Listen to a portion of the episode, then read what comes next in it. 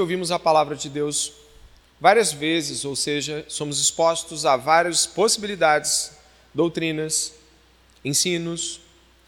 Temos por vezes a característica de reter alguns e reter menos outros, ou seja, muitas vezes nós acumulamos determinado nível de informação e até mesmo aplicamos determinada área mais do que outras áreas. Isso não é incomum. Algumas pessoas têm uma espécie de fervor e entrega eh, evangelística. Isso talvez se deva a determinado tipo de atenção, comportamento e resposta que ela tenha dado a determinado aspecto das Escrituras. Outras pessoas eh, têm medo do inferno e não há nenhum problema de não querer ir para lá.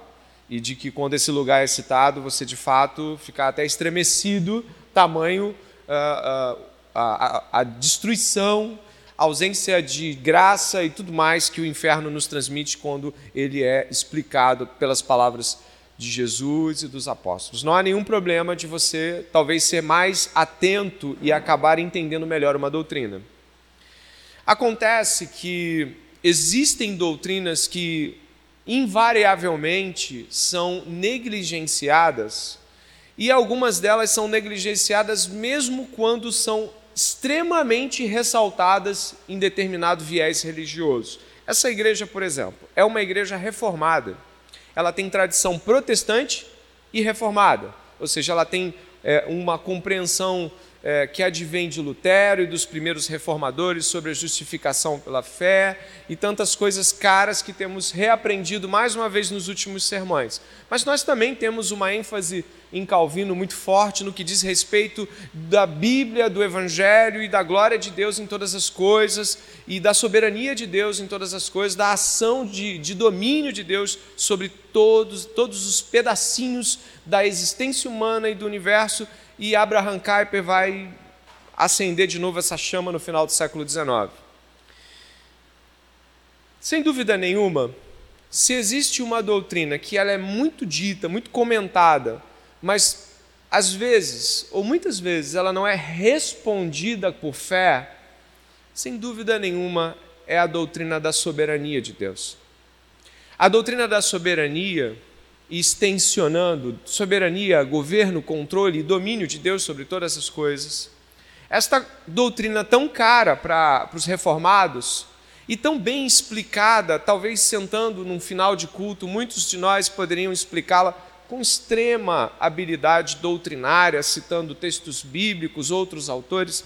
Essa doutrina da soberania de Deus, tão cara para nós, é talvez uma das doutrinas mais negligenciadas na resposta da vida comum do crente. É, neste prólogo, eu estou puxando a sua atenção porque a nossa percepção sobre soberania de Deus ela tem respostas que tangem a confiança ou intranquilidade. O sim ou não da resposta concreta a esta doutrina. Eu confio ou eu estou intranquilo. Eu estou é, confiante no que o Senhor vai fazer ou ansioso com que eu possa ou não conseguir fazer.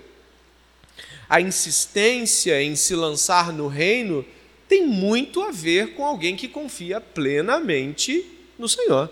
Pessoas que se lançam e falam: eu vou, eu vou, eu vou me entregar a tudo isso que Deus tem para fazer na minha vida, eu vou me entregar às missões, à missão local, eu vou me entregar. Sabe, isso tem muito a ver com o quanto você confia em Deus. Não se trata de ser louco. Não se trata de, ah, eu não fiz nada na vida de concreto, eu vou me entregar a Jesus e ele vai me usar. Não é isso, não. Não é isso, não. A história da igreja está cercada de gente que poderia ter feito muitas coisas que esse mundo admira, mas se entregou à missão cristã de uma maneira muito plena. E por último, aqui dentro de quatro aspectos sobre a soberania de Deus, neste prólogo aqui ainda, né, ainda sem entrar no sermão, eu poderia lhe dizer que a nossa profissão, a nossa fala, o, o professo daquilo que a gente crê, aquilo que a gente fala, também é muito importante. A nossa fala é uma bandeira que a gente hasteia e fica balançando para as pessoas. Então, quando eu estou confiante na soberania de Deus, as minhas palavras demonstram isso, ou não? Demonstram. Demonstram, demonstram, olha, está difícil sim, mas não importa o que aconteça, a boa mão do Senhor está sobre nossas vidas. Olha, tá, parece que vai dar tudo do pior, mas a boa mão do Senhor nos guiará. Deus está no controle não é um jargão, é bíblico. Então, a, a, aquilo que a gente fala e professa tem muito a ver, nesse aspecto, em como nós consideramos a doutrina da soberania de Deus. Ou você nunca tem percebido que essa doutrina é extremamente importante para a Bíblia e muitas vezes professada assim, ó, pelos apóstolos, é, é, por Jesus Cristo, a soberania de Deus na vida de Jesus Cristo. Ah, Jesus é Deus. Irmãos, não anule a humanidade de Jesus, você vai fazer uma besteira das mais gigantescas. Jesus, verdadeiramente homem, verdadeiramente Deus, confiava em seu Pai, totalmente. Confiava que ele tinha um controle sobre todas as coisas. E tem. E é por isso que eu gostaria de mencionar esta doutrina, porque ela é cara, porque ela é muito importante e porque ela é, às vezes eu vou usar uma palavra um pouco forte, hipocritamente professada por muitos de nós. O livro de Esdras traz uma dimensão muito importante para aquilo que nós vamos colocar sobre a soberania, o governo de Deus sobre todas as coisas. E eu gostaria de que você pudesse imaginar que a situação deste povo que você está estudando aqui, que é o povo de Israel que sai eh, do período babilônico, é uma situação muito difícil. Eles têm de voltar para construir o templo, e o templo está em meio a um controle, um domínio persa. É um lugar que não pertence mais a eles geograficamente, pertence a outros. Eles não têm exércitos, você sabe disso. Eles vão, é, são enviados após a libertação ali, o decreto de Ciro. Eles são enviados e eles, olha, não tem exército, não tem ninguém que os proteja. Eles também não têm uh, uh, nada do, do, ponto de vista uh, que os sustente além das provisões para a construção, então são dadas todas as madeiras, tudo aquilo que é gasto é dado pelo rei. Foi promessa, foi lido agora aqui. Mas o que eu quero dizer é que eles deixam para trás 70 anos de construção de vida. 70 anos.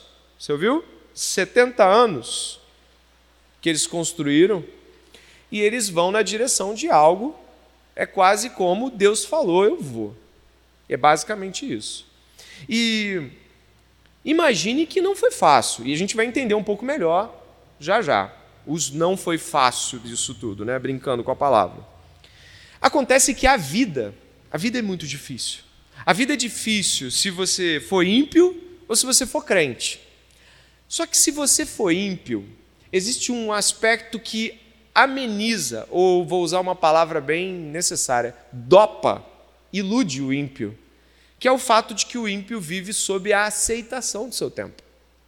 Logo, se você chegar e dizer para os seus pais, seu esposo, enfim, se você falar assim, o que queima no meu coração hoje é plantar igrejas, vai falar isso no trabalho, vai falar isso no meio de, de, de, pessoas que imaginam que a vida deva se estabelecer por um bom emprego, salário, faculdade ou tudo mais, as pessoas vão chamar de você de louco. Não há aceitação para plantio de igreja no nosso tempo. Ninguém acha isso bacana. Isso não é legal. Se você é, está pensando em se casar, ninguém, ninguém acha legal você falar assim, não, eu vou me preparar, eu vou me maturar como homem e mulher. Ninguém vai falar isso legal. O pessoal da tua faculdade vai falar, você está perdendo tempo está orando por alguém que nem existe na sua vida. Não é isso? Não é isso que vão dizer? Nem existe, nem tem ninguém, está orando pelo seu futuro cônjuge. Estou sim, para que Deus possa trazê-lo e tal, e eu também seja uma pessoa. Sabe, você não vai ter aceitação para esse tipo de comportamento. Por isso, imaginar que estas pessoas estão em um ambiente onde não há aceitação, onde Deus os leva para um ambiente hostil, sincrético, como eu preguei há uns dois, dois quintas-feiras atrás, né? Tinha um pessoal querendo fazer um mix religioso com eles aqui. Olha, também é nosso Deus, vamos ajudar na, na feitura do templo. Eles tiveram que dizer: não, não é o nosso Deus o Deus de vocês, o nosso Deus é outro. A ausência de aceitação deixa as coisas mais difíceis. Ou você nunca cedeu, eu vou me culpar aqui em alguma, eu já você nunca cedeu à aceitação? Já, né? De repente deixou de evangelizar porque falou: se eu falar aqui vai ser uma exacração pública. O que eu quero dizer é de que os problemas que estes judeus passaram neste tempo têm muito a ver com os nossos problemas. Eles estavam indo e tinham de crer que o Senhor estava guiando eles naquele processo extremamente difícil que durou quase 18 anos para construir esse, esse templo de novo, esse outro templo. E 18 anos não são 18 dias. E você passar por tudo isso e ter de lutar para que o mundo não entre no seu coração, para que, vamos lá, brincar com, com, com termos bíblicos, para que as cebolas do Egito, né? como diria um povo na saída para o deserto, indo para o deserto, cebolas do Egito, a comida, a carne do Egito não ecoe na sua mente e você retorne. Não é fácil, não é fácil. As coisas não estão tão difíceis na Babilônia. Deixa eu te falar, tá? As coisas não estão tão difíceis na Babilônia. A Babilônia, nesse período, é um lugar próspero, seguro, com governo estável e sem muitos ataques de inimigos. Ou seja, a Babilônia não é um lugar ruim para se viver. Furada, e aí você vai entender, porque você está dentro desse entendimento de contexto, furada é ir fazer, o, é plantar a igreja em Jerusalém. Entendeu? Você entendeu? É furada é arriscado, tem inimigo, não tem estabilidade, não tem aceitação, não tem segurança, não tem futuro plantar, o lugar é árido, as plantações todas destruídas, não tem casa, a cidade está toda destruída, ela foi destruída por Nabucodonosor, sabe? Eles estão indo plantar a igreja num, num, num lugar que já está todo destruído, vamos ficar nas sinagogas da Babilônia, não tem nenhum problema. Tem que se crer, não tem? Tem que se crer. Você tem que crer e a soberania de Deus vai deixando o seu rastro divino em todas as faces do livro de Esdras. E é por aqui que eu quero começar fazendo teologia bíblica com a soberania de Deus, porque senão você pode simplesmente falar, bom, foi um bom prólogo, né? Vamos para o texto. Não, eu preciso de um pouco mais da sua atenção nesse sermão. Eu quero dividir aqui uh, em um início sobre teologia bíblica em termos de soberania de Deus. Estamos uh, entrando nesta doutrina e falando sobre ela, para depois chegar ao decreto de Dario e a alegria em prestar culto né, ao Senhor, uma marca do povo de Deus. Esses são os três pedacinhos que nós vamos estudar, sendo que o primeiro, como você pode perceber, ainda faz parte de um contexto de compreensão. Você precisa sair desta, deste culto com o Deus soberano em seu coração, com a soberania de Deus talhando o seu coração. Mas essa soberania de Deus é o que isso? Do que nós estamos falando quando dizemos soberania de Deus? Os textos bíblicos selecionados aqui talvez vão lhe trazer paulatinamente dimensões disso. Já já eu vou pedir que meu irmão coloque. Mas a soberania de Deus vai se apresentar, está aqui, ele, ele colocou para nós aqui, é, ela vai se apresentar nos atos mais aleatórios do mundo. Coisas que você fala assim, não é possível que Deus controle um negócio desse. Está lá. A soberania de Deus ela vai se apresentar nos detalhes da vivência, do mundo que a gente está. E a soberania de Deus vai se revelar nas ações humanas. Ou seja, Deus está no controle, não é uma frase qualquer. E eu gostaria de começar indo um após outro. Os versos bíblicos vão te trazer essa dimensão. Sobre a questão, por exemplo, de Provérbios 16, 33. Você lê comigo para você poder também estar mais atento ainda. Às vezes eu vou te pedir para ler. Lê agora comigo, por favor. A sorte.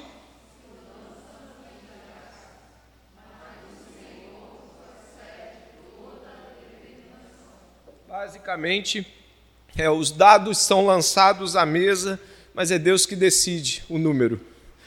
Essa coisa de jogar no regaço, é, antigamente era mais ou menos o modo de tirar a sorte. Pode parecer que, que, é, que é um ato mais aleatório do que esse. Você pensando comigo, jogou a sorte. Parece que não há Deus ali. Deus está só, vai, vai dar cinco, vai dar três. Não, não vai dar número, não vai dar nada que Deus não deixe dar. Não, não, Deus é quem determina o resultado do que Ele quiser determinar. Nós precisamos ter uma ideia mais profunda sobre como Deus dirige este mundo e que, embora hajam ações malignas que todos nós cometemos e que Deus não é culpabilizado delas, óbvio, nosso pecado é culpa nossa, nós não podemos falar assim, mas Deus tem a ver com dados jogados? Deus tem a ver com. Deus controla, ele sabe, sabe, olha o que está escrito aqui, isso aqui era jogar a sorte no tempo deles. Vamos tirar sorte no regaço, vamos jogar. Era um joga madeira, vê para que lado ela boia, se ela vai para a esquerda, vai para a direita. Nós precisamos entender que Deus não está submetido a atos aleatórios. Deus está lá. E é claro, por que, que a gente não lembra, por exemplo, você lembra de Mateus capítulo 10? Eu não sei se eu botei Mateus capítulo 10, 29. Eu botei Mateus capítulo 10, 29. Olha o que diz aí: Não se vendem dois passarinhos por um ceitil, disse Jesus, e nenhum deles cairá em terra sem a vontade do vosso Pai. E até mesmo, completa.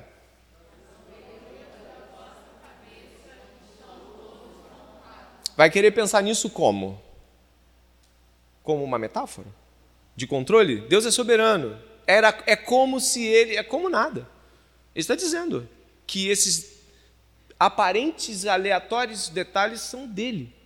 Deus controla isso, Deus mede isso, Deus não deixa que essas coisas vão para caminhos onde as coisas acontecem. Não existe um mundo que acontece, não existe um mundo onde Deus deu corda no relógio, como dizem os teólogos falando de determinadas heresias. Não, não, Deus não deu corda no relógio, saiu correndo, esse mundo é dele fios de cabelo, folhas, pássaros, flores que, que, desabrocham, frutos que caem no chão maduros, frutos que, são, que brotam. Não é algo aleatório. Deus está sob determinação em cada uma dessas coisas. Deus determina cada uma delas. Poxa, você se lembra do livro de Jonas? Quantos se lembram do livro de Jonas? Vai, peixe, engole. Você acha que o peixe passou? É isso que você tem? É essa ideia que você tem? O peixe passou por ali? É isso? Não é isso. Deus mandou um peixe para engolir, Jonas 1,17. E aí, Deus mandou vomitar. E depois? Deus mandou nascer uma boboeira, você lembra da pé de abóbora? E o que, que Deus fez depois? Botou o verbo para comer o pé de abóbora. O que, que é isso? Soberania de Deus. Sobre o mar, sobre o peixe, sobre a barriga do peixe, sobre a plantinha, o tempo que a plantinha nasce, o que, que ela faz, ela cobre, acabou o propósito dela, manda um bicho, manda um verme, aí você sabe, isso, isso atordoa.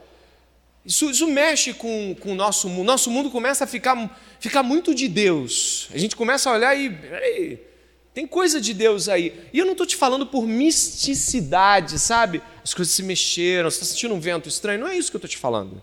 O que a Bíblia está dizendo é que Deus está interessado em todas as coisas, é de que Deus está controlando todas as coisas e que isso deveria lhe trazer paz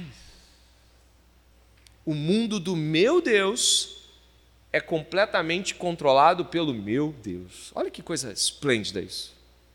Como é bom saber isso. Eu não posso parar, né?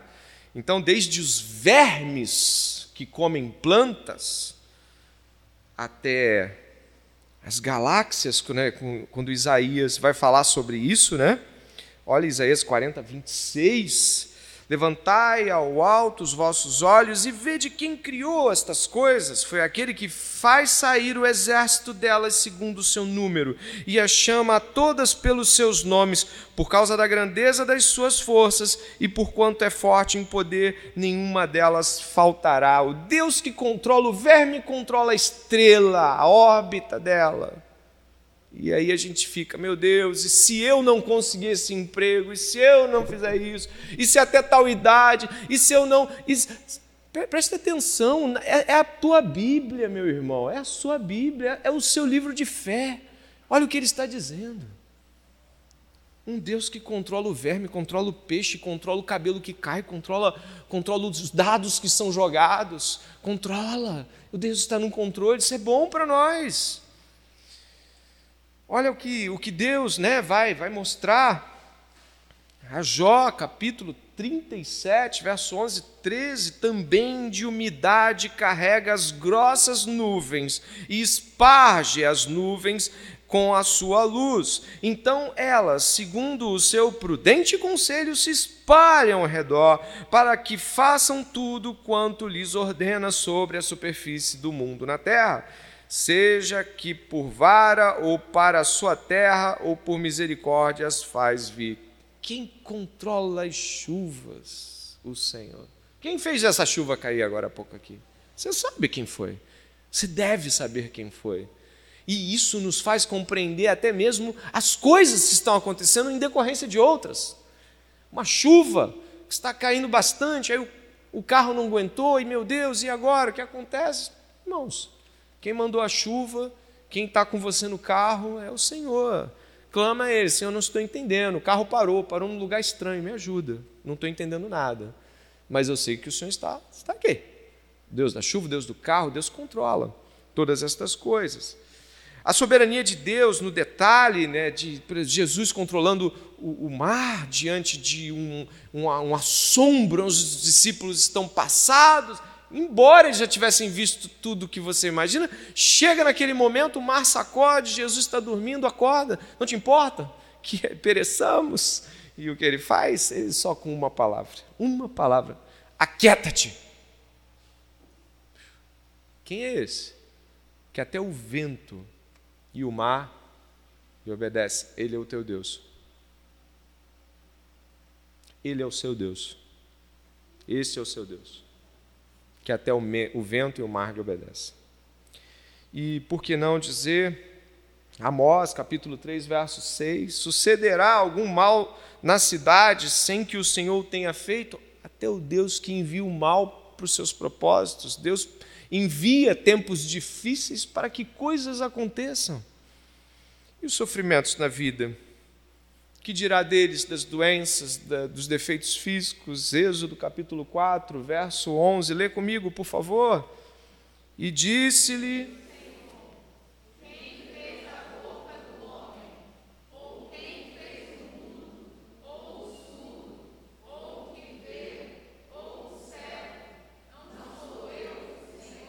Sim, quando nós estamos pensando em doenças, nós entendemos o efeito da queda, mas por que não nasce todo mundo surdo? Aleatório? Botão de Deus frouxou e aí alguém, não, sabe o que eu vou te falar? Presta atenção, é Deus. E ele tem um bom propósito quando alguém nasce vendo ou não vendo, surdo, com perna ou sem perna, quando ele leva uma criança ainda na barriga de sua mãe. Deus está no controle de tudo. E Ele é bom. E eu saber que Deus é bom e que Ele está no controle nos, nos tranquiliza. E o que, que a gente pode dizer, por exemplo, dos sofrimentos dessa vida? O apóstolo Pedro vai falar aqui para a gente o seguinte: aqueles que sofrem segundo a vontade de Deus, confiem suas almas ao Criador fiel enquanto fazem o bem.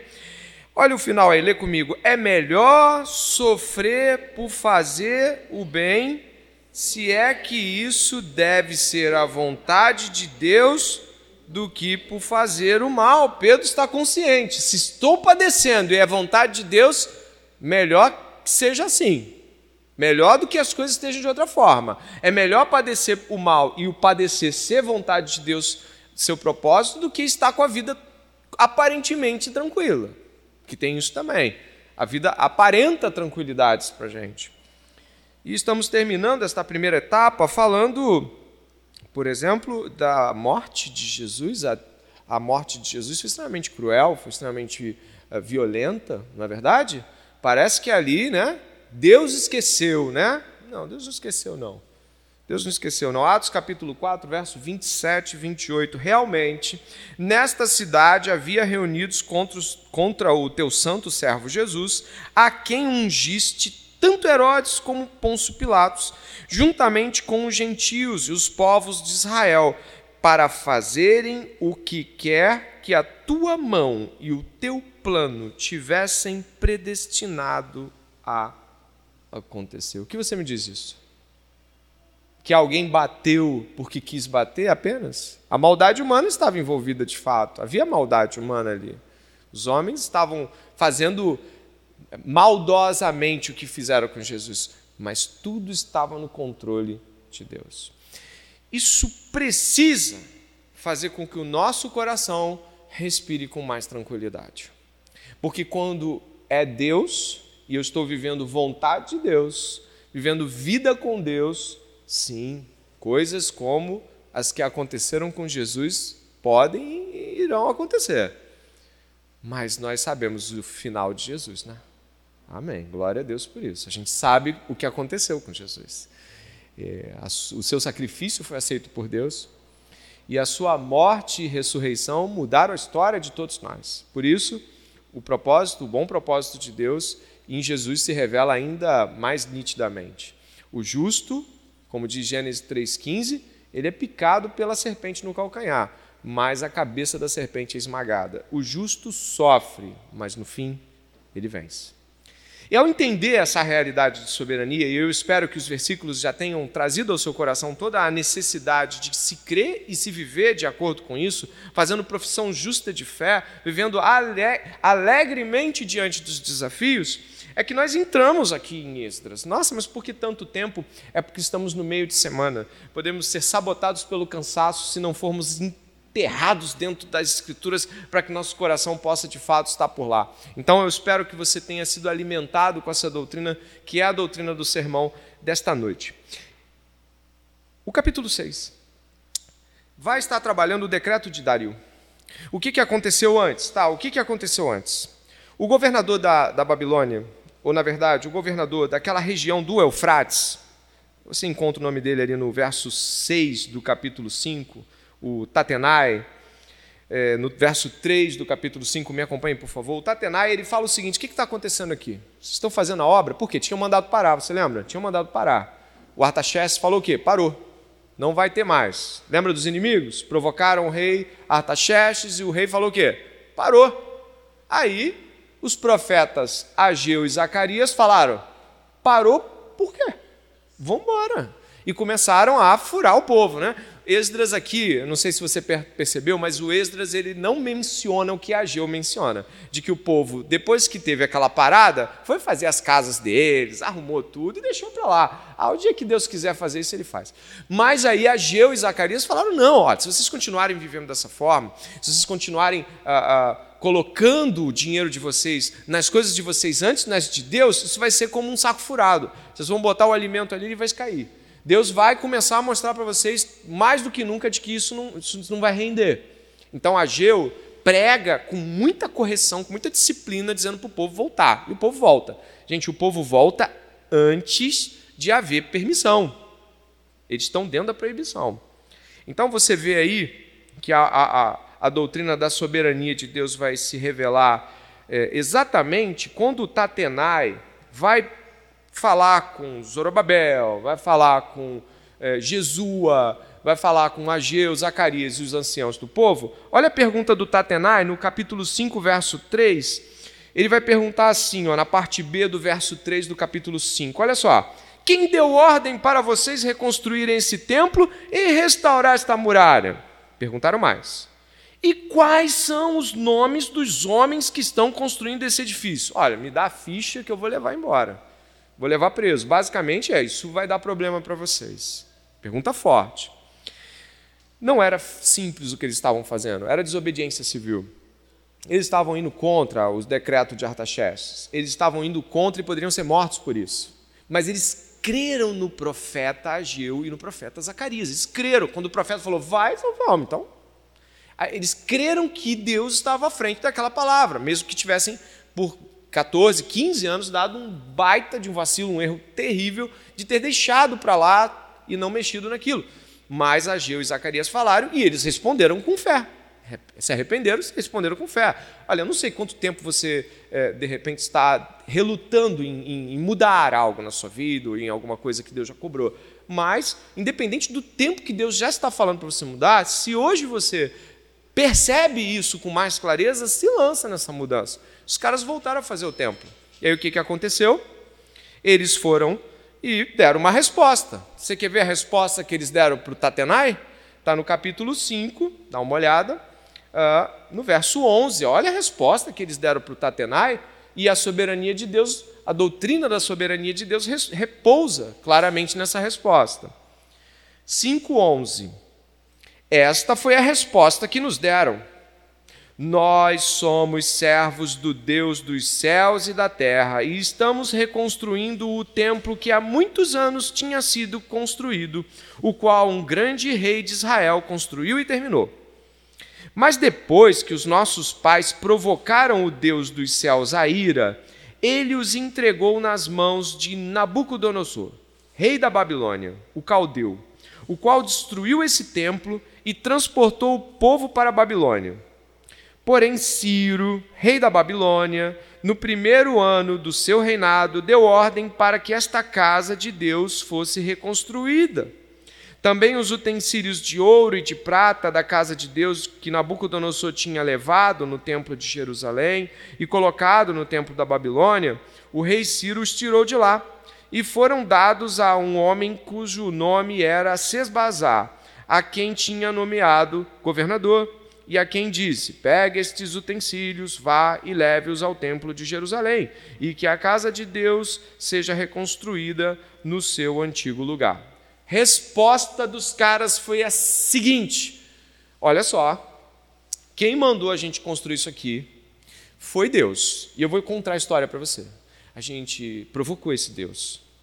O Deus dos céus e da terra. Olha, ele está dizendo Deus de tudo.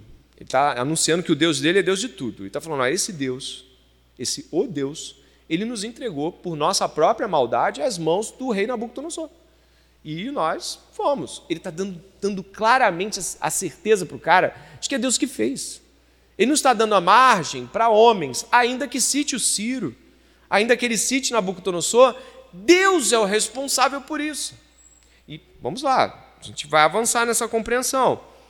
E eles pararam sim essa obra por 14 anos, mas essa resposta dada por, preste atenção, dada por o governador Zorobabel, seu auxiliar Jesuá, o, o Ageu, Zacarias e os anciãos, essa resposta em uníssono, ela representa a admissão.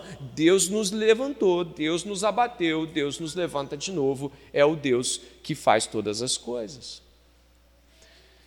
Irmãos, não era. Eu, eu sou professor de história, isso não é comum. Você liberar um povo para construir um templo com, os, com as pratarias, com os ouros deles, isso não tem cabimento na história. Essa coisa já devia ter sido toda derretida. Como é que isso acontece? Só Deus mesmo para explicar. Isso tem provas externas. A gente não precisa disso, mas isso tem provas externas, tem documentos externos, tem, tem papiros, tem barros, tijolos escritos sobre essas coisas que nós estamos lendo. E foi isso que aconteceu. Eles foram libertos. E o Ciro libertou o que Isaías tinha profetizado há 140 anos atrás. Ao perceber essa realidade, nós entendemos que pessoas que creem na soberania de Deus mostram que Deus é soberano em tudo. Foi Deus que me abateu, eu mereci, fizemos coisas erradas. Sabe, não fica tentando assim, não, a vida me deu uma pernada, a vida não foi fácil para mim, Parece que a desculpa é sempre a vida. E eu vou lhe dizer uma coisa: a vida é difícil para todo mundo. Mas o Senhor te sustentou até aqui. O Senhor permitiu, e a permissão aqui não é caráter de Deus estar olhando o que está acontecendo, mas o Senhor conduziu você até o dia de hoje, com todos os sofrimentos que você passou, e nenhum deles passou distante dos olhos de Deus. O Deus soberano, soberano sobre todas as coisas, que está aqui esta noite, te guiou para que você admitisse Deus. A gente vai ver isso agora, por exemplo, no que aconteceu com Nabucodonosor. Você se lembra do Nabucodonosor? Lembra dele, né? Acabamos de ler. Sabe o que aconteceu com Nabucodonosor? Ele foi usado por Deus para dominar o povo e para colocar esse povo em cativeiro. Tudo bem, até aí você entendeu. Mas teve um momento que Nabucodonosor falou assim: Eu sou o cara, eu sou o todo-poderoso da Babilônia. Olha o texto que eu separei para vocês aqui, eu acho que eu coloquei. Dá uma olhada aí.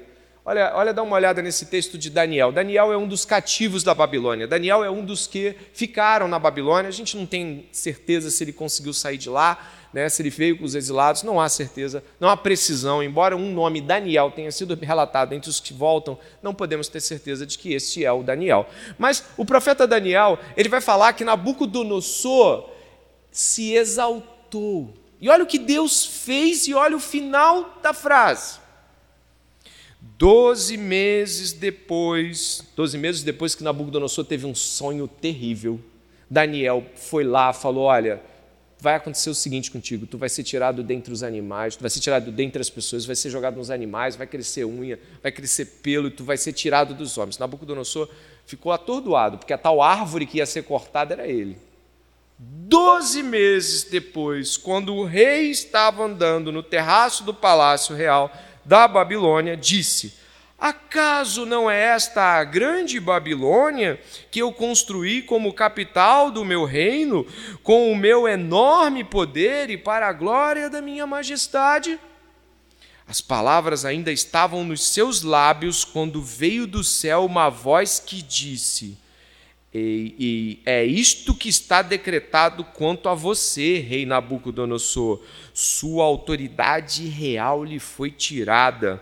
Você será expulso do meio dos homens. Viverá como os animais selvagens e comerá capim como os bois. Passarão sete tempos, complete comigo, até que admita que o Altíssimo domina sobre os reinos dos homens e os dá a quem? O que, que é isso? E foi lá e ficou muitos meses comendo capim com unha crescendo, por quê? Ele precisava fazer algo que os crentes deveriam tirar de letra, porque conhecem isso aqui. Admitir que o Senhor reina ele precisava fazer isso para fora. Porque quem fez isso com o povo judeu não foi Nabucodonosor, foi Deus. Por que nós precisamos admitir que o Senhor é reina? Porque atribuiremos ao Senhor as circunstâncias da nossa vida e glorificaremos o Senhor mesmo diante das mais adversas. E o problema do nosso coração é, esperar que coisas agradáveis aconteçam para que nós louvemos ao Senhor. Isso é uma grande tragédia evangélica. Imaginar que as coisas fiquem mais fáceis. Olha, eu estou passando por uma prova, mas no final tu vai ver, eu vou louvar a Deus. Louva no meio, louva na prova. Usando evangeliquez aqui, louva durante a provação. Agradece a Deus por estar sendo sustentado diante daquele dia difícil. E por isso, admitir que Deus reina, admitir que a soberania de Deus não é uma mera profissão labial, mas um reconhecimento do domínio de Deus sobre todas as coisas. Nabucodonosor não percebeu e foi comer como animais. Ele foi abatido de, uma, de um modo terrível. Então, o que nós encontramos, e aí eu gostaria que você pudesse seguir comigo, olha a resposta, né? o, o Dario leu, leu o texto de Ciro, e olha o verso 6 do capítulo 6. E agora você, Tatenai, governador da região do outro lado do Eufrates, e também de Setá, Bozenai, e os seus companheiros, os afarzaquitas, que estão do outro lado do rio, fiquem longe daquele lugar. Não interrompam a obra desta casa do Deus, para que o governador dos judeus e os seus anciãos reedifiquem a casa de Deus no seu antigo lugar. Também estou decretando o que vocês devem fazer com estes anciãos dos judeus, para que reedifiquem esta casa de Deus, a saber que de que é, desculpe, que da tesouraria real, isto é, dos atributos recebidos da região do outro lado do rio Eufrates, se pague diligentemente a despesa a estes homens, para que a obra não seja interrompida. Também lhes seja dado dia após dia, sem falta, aquilo de que necessitam: novilhos, carneiros, cordeiros, para os holocaustos ao Deus dos céus. E também trigo, sal, vinho e azeite, segundo a determinação dos sacerdotes que estão em Jerusalém. Isto para que ofereçam sacrifícios de aroma agradável a Deus dos céus, ao Deus dos céus, e orem pela vida do rei e de seus filhos. Também estou decretando que, se alguém alterar esse decreto, uma viga seja arrancada da sua casa, e que ele seja levantado e pendurado nela, e que a sua casa seja transformada num montão de entulho que o Deus que fez habitar ali o seu nome derrube todos os reis e povos que, se estend, que estenderem a mão para alterar o decreto e para destruir essa casa de Deus que está em Jerusalém. Eu, Dario, baixei o decreto, que se execute com toda a diligência. Meu Deus quem não tinha nem permissão para construir, agora tem permissão para construir, proteção para construir, comida para construir, salário para pagar pedreiro e os bichos todos necessários para fazer os holocaustos quando eles precisarem. Isso é um Deus soberano que move o coração de um rei pagão na direção de seus propósitos. O coração, como diz Provérbios, o coração do rei está nas mãos de Deus. Nós precisamos crer assim, Deus. As coisas não estão sempre aos nossos olhos. A gente não encontra tudo pronto. Foi pregado aqui no início do ano, falando de Josué, de que pisasse na água e as águas se abriram. Não é água se abrir e pisa nela, é pisa na água que a água abre. Com a arca, você lembra da presença presença de Deus. Falamos sobre isso no início do ano. Nós cremos num Deus que não faz com que as coisas estejam diante dos nossos olhos para que demos os passos necessários. Este decreto sobrepôs-se ao de Ciro no que diz respeito à sustentação daqueles homens. Deus estava e está soberano sobre todas as coisas, sobre o seu povo. E por fim, nesses últimos minutos, o terceiro ponto, que é um arremate o terceiro ponto, que é um pequeno arremate, mas que não pode ficar, eh, você tem que entender esta parte. O verso 13 até o verso de número 22, nós vamos encontrar o templo sendo construído, a dedicação do templo, a celebração da Páscoa. Você vai encontrar um monte de coisas magníficas acontecendo.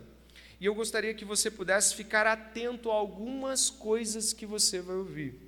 Dá uma olhada comigo no verso 13. Então Tatenai, o governador da região deste lado do Eufrates, Setar, Bozenai e os seus companheiros assim o fizeram com toda a diligência, segundo o que o rei Dario havia decretado. Os anciãos dos judeus iam construindo e prosperando em virtude do que profetizaram os profetas Ageu e Zacarias, filho de Ido reconstruíram o templo e o terminaram segundo a ordem do Deus de Israel e segundo os decretos de Ciro, Dario, Artaxerxes, rei da Pérsia. Terminaram a construção deste templo no terceiro dia do mês de Adá, no sexto ano do reinado do rei Dario. Os filhos de Israel, os sacerdotes, os levitas e os restantes dos exilados celebraram com alegria a, a dedicação desta casa de Deus para a dedicação desta casa de Deus, ofereceram cem novilhos, duzentos carneiros, quatrocentos cordeiros e doze cabritos, para oferta pelo pecado de todo Israel, segundo o número das tribos de Israel. Estabeleceram os sacerdotes nos seus turnos e os levitas nas suas divisões, para o serviço da casa de Deus em Jerusalém, segundo está escrito no livro de Moisés. Os que voltaram do cativeiro celebraram a Páscoa no dia 14 do primeiro mês. Os sacerdotes e os levitas tinham se purificado e todos, sem exceção, estavam limpos. Mataram o cordeiro da Páscoa para todos os que voltaram do cativeiro, para os sacerdotes, seus irmãos e para si mesmo. Assim, os filhos de Israel que tinham voltado do exílio comeram a Páscoa, juntamente com todos os que, unindo-se a eles, se haviam separado das coisas impuras dos gentios da terra para buscarem o Senhor, Deus de Israel. Celebraram a festa dos pães sem fermento durante sete dias, com alegria, porque o Senhor os tinha alegrado, mudando o coração do rei da Assíria a favor deles, para lhes fortalecer as mãos na obra da casa de Deus, o Deus de Israel. Tem três coisas que eu gostaria que você pudesse terminar esse sermão sabendo sobre esse, essa, esse desfecho, já que o capítulo 7 representa uma segunda metade do livro. Nós temos três coisas aqui. A primeira que eu gostaria de ressaltar é, tem a ver com a inauguração desse lugar. Você se lembra que a inauguração do primeiro templo com Salomão veio fogo do céu, consumiu o holocausto, encheu-se o templo de fumaça, a glória de Deus, ninguém conseguia ficar de pé, tamanha a glória. Era um evento sobrenatural, visível, extraordinário, correto? Agora não tem mais nada disso. Não tem fogo do céu, não tem fumaça, não tem o Shekinah de Deus. Eles estão celebrando sem nenhum ato sobrenatural visível. Eles estão celebrando os atos ordinários de Deus. Eles estão celebrando coisas como Deus ter terminado a obra, o rei ter aberto o coração, eles estão começando uma jornada que para nós cristãos é de muito valor. Eles estão começando uma jornada onde aquilo que era tão comum a Israel, a visibilidade dos milagres de Deus, já não vai ser mais assim. Deus vai se mover estritamente até Jesus Cristo, né? E Jesus mostra-nos muitas coisas, faz muitos milagres, mas Deus vai se mover pelo povo de Israel pela sua palavra eles vão crendo na vinda do Messias, eles vão crendo na palavra. A vivência de viver pela palavra vai se tornando cada vez mais entranhada no povo de Israel. Tanto é que os fariseus são um grande legado de quem creu na palavra. Os fariseus são decorrentes disso, eles eram mestres da palavra. E aí o que nós temos aqui? O primeiro ponto: não havia todo aquele alvoroço e aquele aspecto extraordinário mas havia certeza de que Deus estava ali, porque Deus mexeu com o coração do rei, porque Deus permitiu e conduziu que todos eles chegassem até ali, e nós precisamos, juntamente com eles, admitir estas grandes coisas de Deus no aparente ordinário de Deus, no dia a dia que a gente tem, de ter sustentado com comida hoje, de ter conseguido sair daquela doença, de não ter morrido durante a Covid, e muitos foram, e nós estamos aqui, nós precisamos entender que Deus se move no ordinário, nas leis, nas coisas, isso também Deus se move. A nossa cegueira de querer ver atos que vão destoar nos nossos olhos, ela pode ser uma grande idolatria e Deus pode fazer, irmãos. Pode abrir mar, pode fazer estudo, pode colocar perna em quem não tem, botar olho em quem não tem, pode.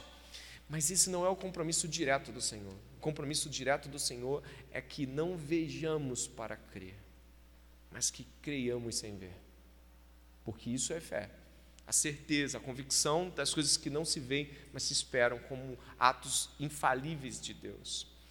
O segundo ponto que eu gostaria de, de testemunhar com vocês sobre esse aspecto é, diz respeito ali no verso 18 e verso 20. O verso 18 diz que eles estabeleceram os turnos sacerdotais de acordo com a lei de Moisés. Vocês leram isso? A lei do livro de Moisés. Viram isso também? Ele, isso está sendo repetido no livro de Esdras o tempo todo. E fizeram conforme a lei de Moisés. Os capítulos estão repetindo esta frase. O que, que está acontecendo? Eles andaram longe da linha. Eles ultrapassaram os limites por muito tempo e Deus os abateu. Nós precisamos ser zelosos com o que a Bíblia diz para fazer. E sabe, muitas vezes nós sabemos o que a Bíblia diz para fazer, mas nós não somos zelosos em praticar.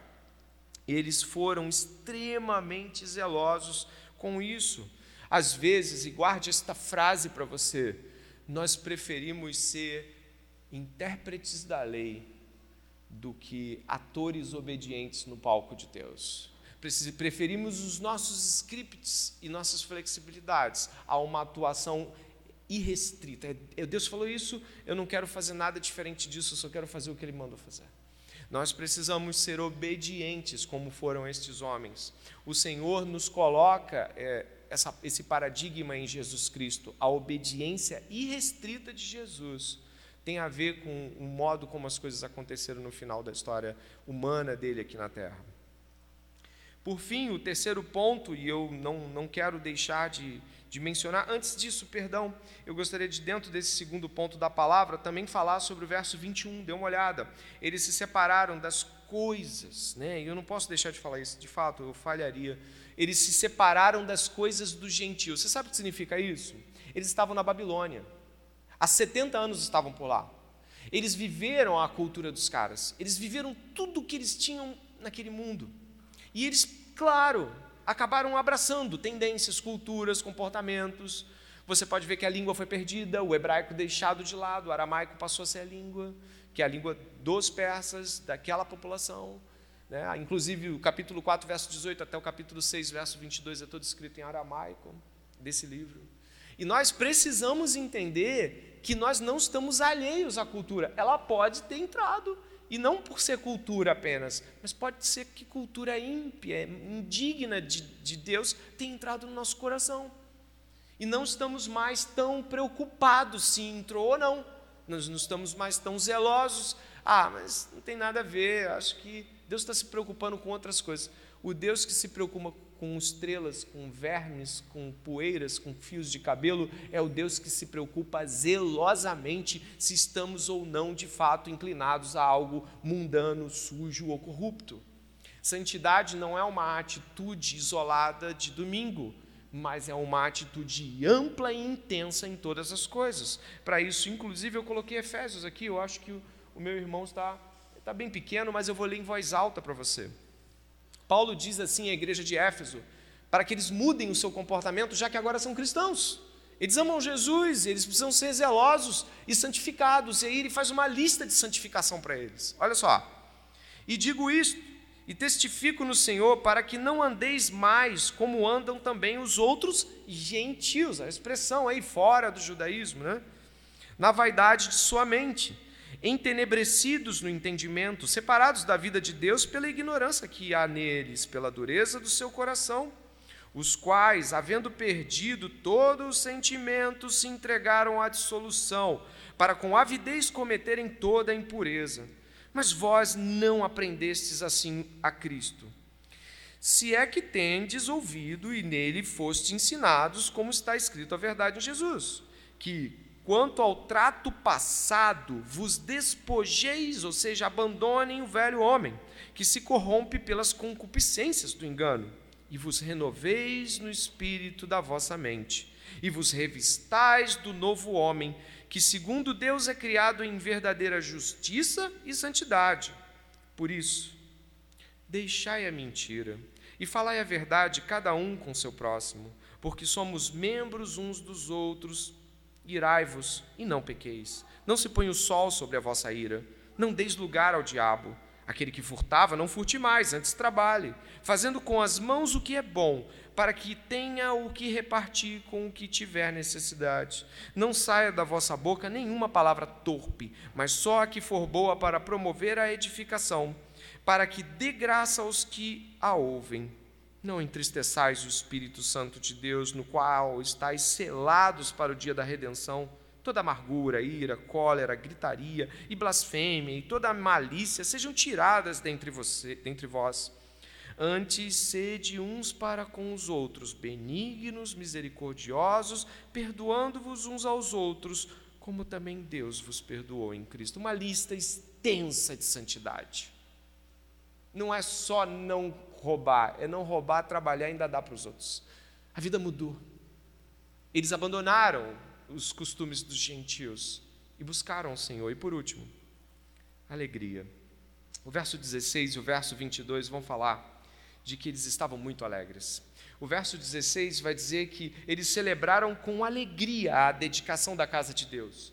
O verso 22 vai dizer que o Senhor os tinha alegrado, mudando o coração do rei da Assíria. Eles estavam alegres nós talvez não, não percebemos, e aí todos nós, eu e você, podemos essa noite fazer uma, uma profunda reflexão quanto à alegria ser uma evidência de salvação, de presença do Espírito Santo.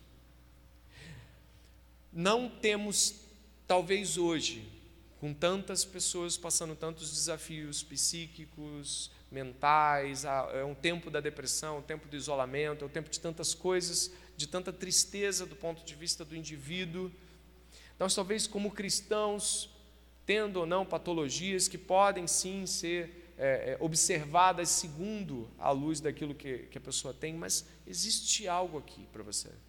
Cristãos são alegres, cristãos são pessoas contentes em Deus, isso desenvolve neles alegria, eles, eles se comportam de modo alegre, eles estão celebrando coisas que Deus fez, a vida não está nas mãos dos resultados de trabalho, dos resultados das conquistas dessa terra. A vida não está regulando a alegria dos cristãos com base nessas coisas. E Deus continua vencendo, Deus continua fazendo, Deus continua impulsionando. O problema é que às vezes eu não quero trabalhar com Deus. Repare nestes homens, repare nestes homens. Eles saíram da Babilônia em um estado de estabilidade financeira de segurança e economia. Eles saíram de lá. Eles foram plantar a igreja em Jerusalém, brincando com a proporção, eles foram lá fazer o templo de Deus em Jerusalém.